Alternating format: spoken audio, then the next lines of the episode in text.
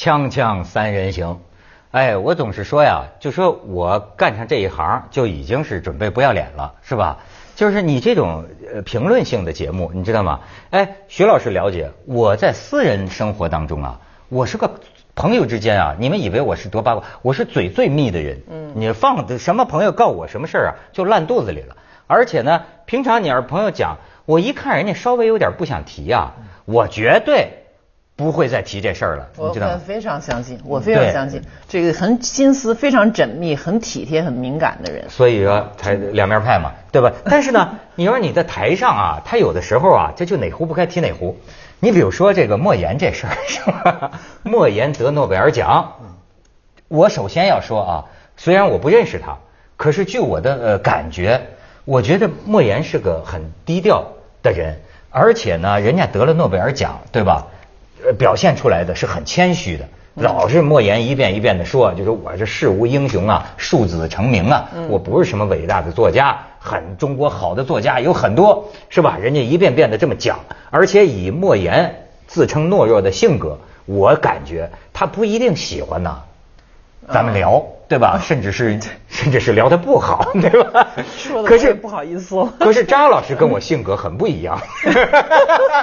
张老师，上次跟王猛先生在一块聊莫言，哎，各界反应都谈得很好啊。因为莫呃王王猛老师就是盛赞。莫言甚至就是很很很有君子气度啊，说莫言写的比我好，一个黑脸他就说 莫言的看不下去啊，甚至呢，我还经常收到一些檄文，你知道吗？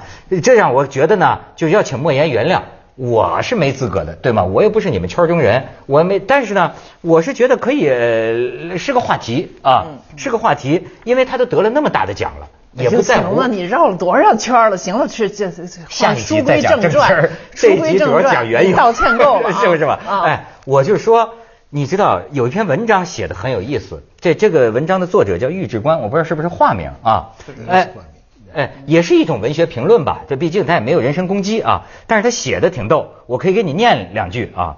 你比如说，他说莫言得诺贝尔文学奖，消息一公布，诺贝尔奖真的成了炸药奖。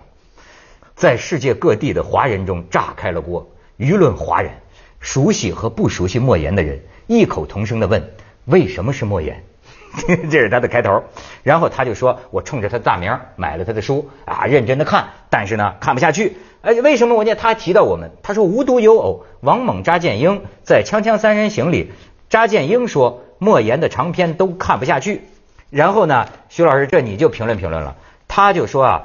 诺贝尔奖这个评委那个词儿不是说魔幻现实主义吗？他就觉着魔幻现实主义是加西亚马尔克斯为首的一批南美作家开创的文学流派。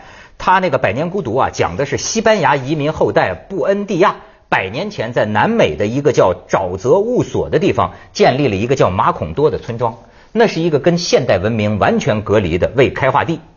总之啊，他那意思说这跟高密东北乡不一样。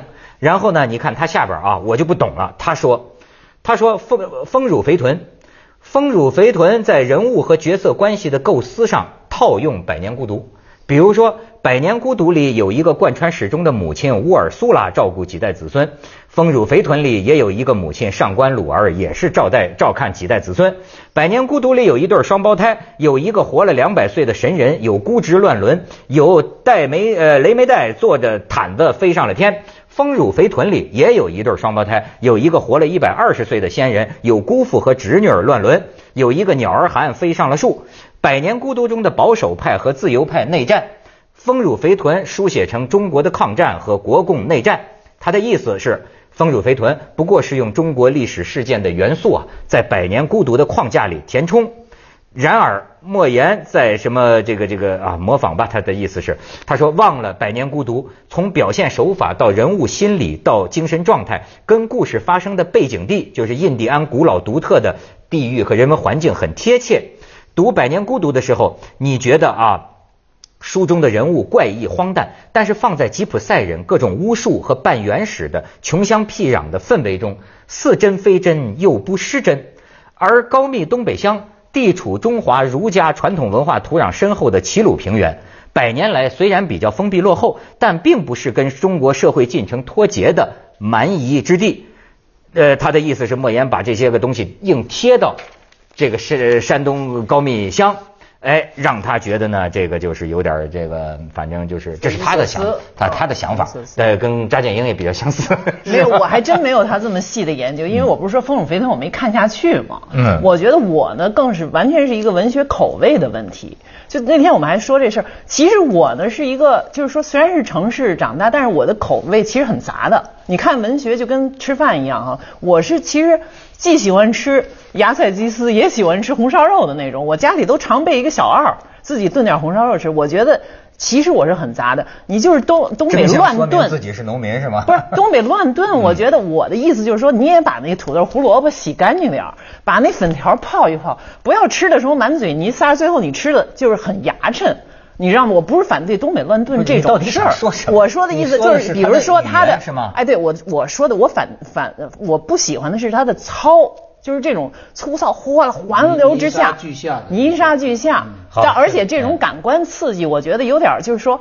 说到魔幻现实，呃，马尔克斯写的很不错哈，但是我觉得有好多跟风的，不倒不见得真的是莫言，有点这种张牙舞爪，就是那种群魔装神弄鬼的形式大于内容，我我觉得有点这这种，就是用这种感官呃刺激，特别出轨的这种描写，嗯，来得到效果。那现在这个莫言专家该来分析分析了。你这个莫言的意义呢，你要放到整个中国当代文学的这个脉络里去看。莫言续写谁的故事呢？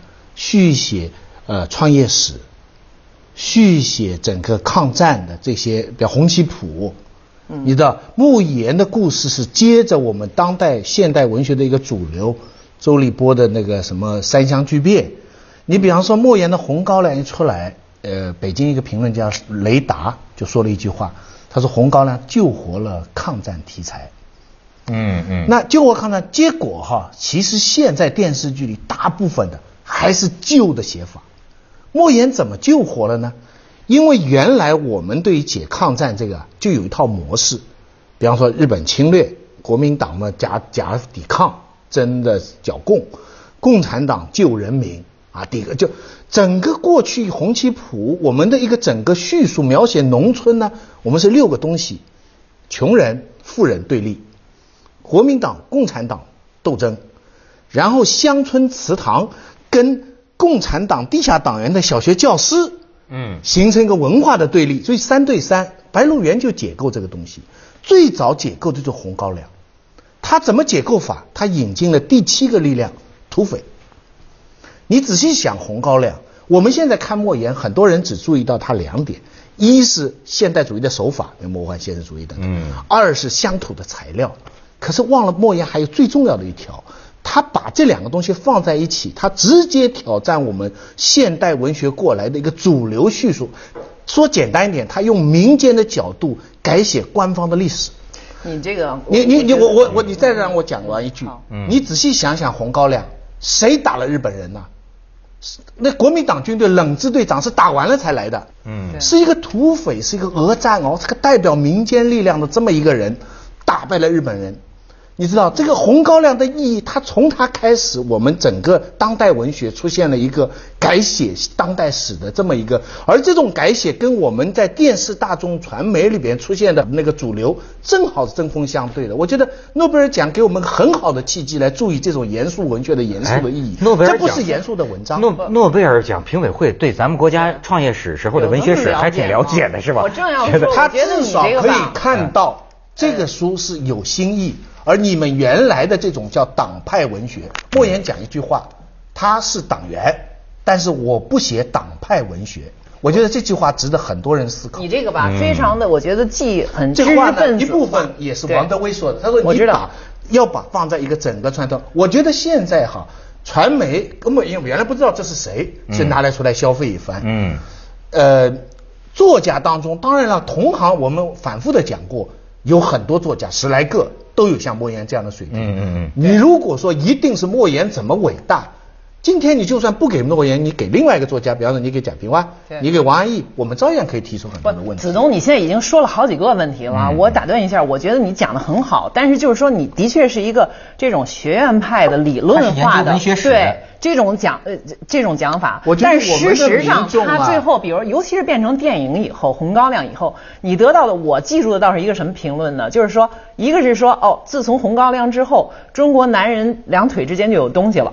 就说这个是给壮阳了，对他不倒不是说你说的土匪也是，但是是这样吗？我觉得，比如你看《英雄儿女》和《小兵张嘎》，那个两腿之间也有东西的，只不过他替换了一下，的确是谁的两腿。再一个，他这种感官刺激变成了一种，比如说你说鲜血与皮肉横飞，是老酒与骚尿呃共骚尿一色，你知道吗？有点这种，就是以这种强烈的刺激，使得你已经这个东西已经盖住了你原来的这些很细微的这种。呃，变化改变。张老师，两种，你真行，你就 先于我讲到了解剖学。咱们先去下广告，锵锵三人行，广告之后见。所以你看，见过莫言和没见过莫言的人就有这么大的区别。他见过莫言，我也见过，我在饭局上见过，有过一两面之交。很早，我第一次是一九八五年，八五年我到北京来开个会吧，嗯，他们说帮透明的红萝卜开一个讨论会，那个时候的气氛真好，谁都不知道谁是莫言。他 谁都不知道谁是莫言，哎，就是说不不知道这个作家是个年轻作者，是就写写了第一部的作品叫《透明红萝卜》，中国作协就给他开个会，然后来的是谁呢？就是当时最有名的一些评论家。我同意你讲的，莫言后来的文字缺乏节制，泥沙俱下，有很多细节，有很多漏洞，他里面讲的也不一定都。但是莫言早期的小说，你看《透明红萝卜》《红高粱》。非常清纯，对。啊，好像你也是精彩的，我很喜欢。好，而且他给八五年给我们中国文学，就包括中文文学带来这个冲击力啊，对。这个冲击力，观众可能只看到，比方说电影里面那些色彩啊、撒尿什么，他们忽略到那个重要的东西，但是。不是，一般的读者应该看呐。我他他后来的，包括他后后来九十年代到现在的很多散文，其实我都觉得挺不错的。一些就是短的，去什么俄罗斯旅行。我能不能简单的理解？你觉得呢？他呢，就是语言上不太讲究，然后呢，意识上有的地地方有点脏。呃，是不是能这么说？没有没有，我没有我没有这个没有这个意思。我说的，比如像《檀香刑》哈，呃，我当然了，我也觉得他，我就没看下去，他这个里边有什么，还有什么深意，我也就就就无法发言了。但是你像这种，就是说用一种极刑，我觉得这种强烈的这种，这我又。也不是施虐狂，也不是受虐狂，我就不受这罪了吧？真的，我就觉得这种东西负责让你看了舒服的吗？我正要说这个，不是因为这个有这，所以这不是一个评价的标准。就在这，比如你说 The Sad，像这种就是专门写那个法国那个专门写那个施虐性爱，它里面有东西的，你知道，它这种性虐待，其实最后它里有一个就是说理性的控制狂。很多人在那里面读到了后来纳粹的这种理性杀人的、冷血杀人的这种前兆，在文化上、心理上的前兆。如果他有这个内涵的话，那么他就是好作品。红高粱，我那个时候八十年代去日本的时候，一批日本汉学家就围着我，跟我较劲，说那个红高粱里边那个日本人抓到了那个一个老头嘛，就剥皮嘛，对，就是他说这个剥皮不是日本的刑法。嗯，他说日本有各种刑法，嗯，但是没有这个凌迟这个，就是剥皮这个。是，他说你这个是你想象出来，就是加在日本人的身上。对，中国有。他他说他说是莫言想象出来。那那那一批汉学家，我我我当时印象很深，就那批日日本的汉学家这么爱国啊，他们对于牵涉到他们文化的东西，他很计较，但是他们也都看了作品。我我觉得莫言在这些地方，包括《檀香刑》里有很多细节，他是比较粗。比方他那个生死疲劳写了四十几天，嗯，就我我当当面也跟他说，我说你这个有很多很多细节。就水龙子打的花花流嘛，到四十但是我想说的是一个大的问题，一个大的背景的问题。大的背景的问题就是莫言也好，王安忆也好，张伟也好，他们对于文革的否定。对于五七年的反右，甚至对于土改的政策，在文学里都有尖锐的批判。而我们的社会从最近的十几年里，把这些文学边缘化，而且在主流的画面继续贯穿原来的所谓的小兵张嘎的那种所谓红色经典。我觉得这个奖至少提醒我们注意，我们有这么多好处。他他这个角度也是有理的，对没错有理的。你是而政治性的解读我是文学性的对，解读所以说呢扎老师的这个观点，我感觉啊，就是这个新时期内啊，这个阶级斗争的反应。你知道吗？什么意思我还真觉得，哎，扎老师就是你把我归哪我现在我瞎说一我这个，我瞎说一个。他这个我挖坑专业了我我我听过一些，随时可能我听过一掉进去些。我认为在莫言的问题上反映了阶级问题。啊哎，张老师，你是知识分子家庭，对不对？他也是知识分子家庭啊。哎，但是他在农村待过。你看我我，你看我是什么呢？我是一半一半，就是说我呢是农民的，就我父母都是农民，所以你看，我跟你说，阶级不光是政治的，阶级还是趣味、品味的，甚至于不同的阶级啊，可能他有不同的品味了，对不对？你比方说，我又你看我身上，我说我就算我一半农民。所以呢，我看莫言的小说可读性很强，我基本上都能看得下去，我不会像这人说看不下去。但是呢，我老想摆脱自己这农民呢，我也看几本书，哎，所以我身上呢也有那个另一面，另一面就是我也会觉得好像语言呐、什么，你知道，所以我就瞎想一个什么呢？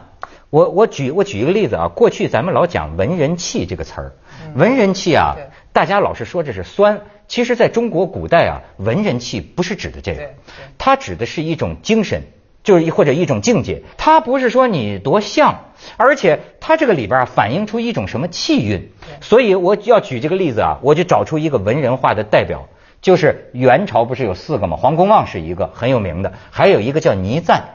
倪瓒，我专门找出倪瓒的这个画啊，我们可以看着说啊。他这个讲的好。你看这个倪瓒，哎，咱们外行就觉得这个模模糊糊的，这有什么好啊？对吧？哎，它就是这么一个一个东西。可是你知道，对哎，中国话讲究看了之后让你生出远意，就像老干部家里挂那对联儿叫“宁静致远”呐，就是你看了你觉得不是那么贴近，不是那么淋漓，很远。倪瓒的这个笔触啊。被人称作叫做平淡天真，这笔笔下啊传递出那种悠远呐、这个这个甚至是萧然之意。我们把它挪用在文字和语言上，中国自古啊有这个文人气，文人一脉，就讲究你这个写的不光是故事，不光是主题，而是说啊这个语言本身是不是能呈现没错。这是一种品味，甚至这个语言是非常节制的。